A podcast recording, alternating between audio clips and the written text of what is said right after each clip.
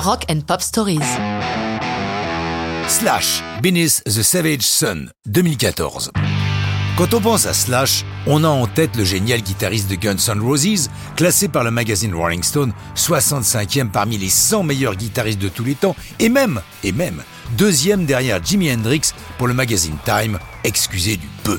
Lorsque l'on prononce son nom, on pense aussi à ce look incroyable, son haute forme, ses longs cheveux bruns bouclés, sans oublier sa réputation de déjanté c'est moins évident de se dire que c'est un défenseur acharné de la vie sauvage au point de consacrer une chanson aux éléphants Beneath the Savage Sun.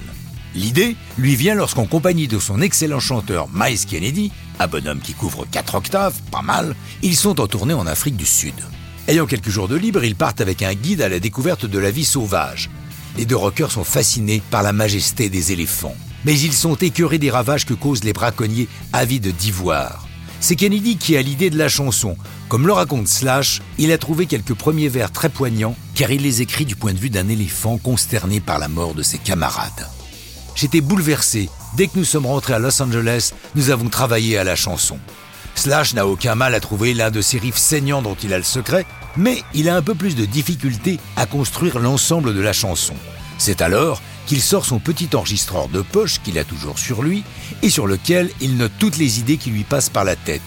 Il dit à Miles Écoute, j'ai ce truc-là, on dirait presque de la musique classique, ça pourrait coller pour le pont.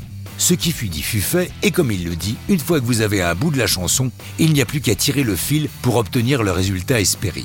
Le thème de Beneath Savage Son étant très militant, Slash, qui travaille déjà avec l'IFAW, International Fund for Animal Welfare, décide de leur offrir la chanson.